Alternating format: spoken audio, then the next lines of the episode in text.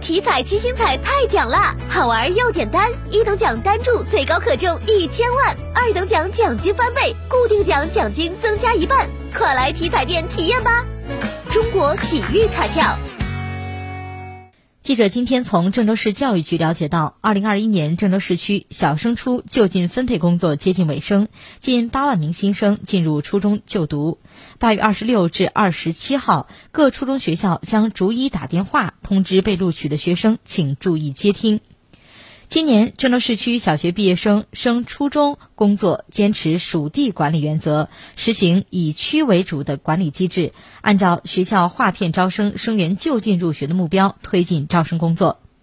郑州市区报名参加小升初就近分配的总人数为七万九千零五十五人，比去年增加一千七百八十八人。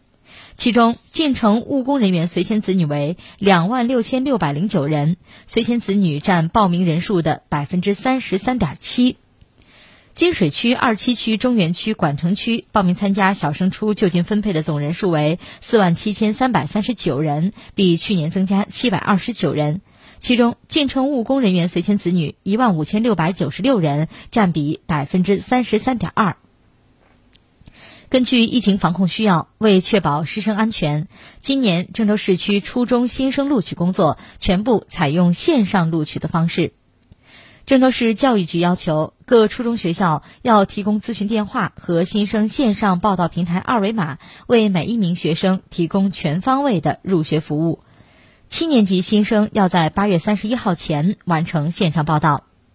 八月二十七到二十八号，郑州市内各区中招办接受家长咨询，分为线上平台咨询和电话咨询两种方式。家长可关注郑州教育微信公众号或直接访问入学服务平台，阅读使用说明，根据提示点击“我要咨询”，填写咨询事项，由服务专员进行电话回访答疑。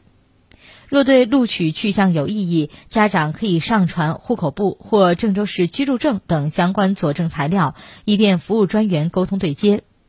同时，家长也可以拨打郑州市内九区的咨询电话进行咨询。